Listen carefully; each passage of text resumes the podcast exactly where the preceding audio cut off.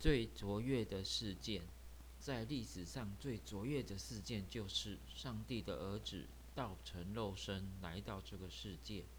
然而，在这件事尚未发生以前的几个世纪，上帝透过先知预言，他的儿子道成肉身来到这世界，是要承担世人的罪孽，而世人的罪为世人的罪而死，正如以赛亚书五十三章所说的。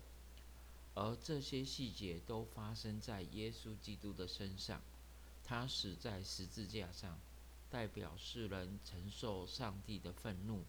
因为上帝对罪的态度是愤怒，因此这样有罪的人是与上帝隔绝的，人用尽各种办法要除去，唯有上帝亲自做才能够成功。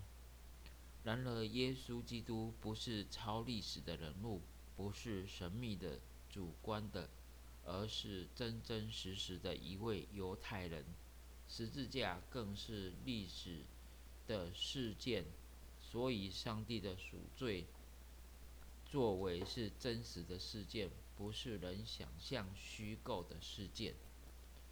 也因为这样，赎罪不是神学理论而已，而是一件真实且是最卓越的事件。为什么是卓越呢？因为这个事件是独一的。而且只有发生一次，就可以使整个世界发生改变。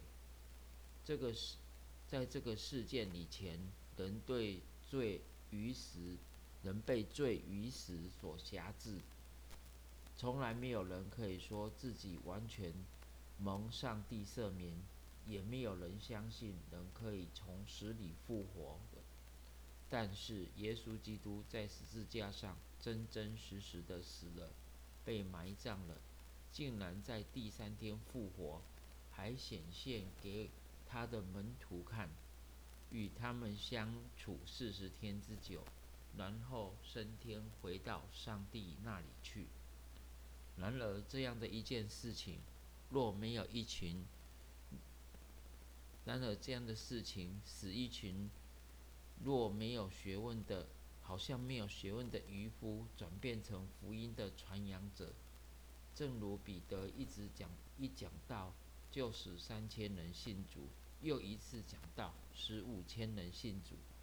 不仅如此，还是截瘸腿的站起来走路，都是历历可见的历史事件。也因为这样，耶稣基督在十字架上的代死的赎价。是真实的历史事件，而且是最卓越的事件。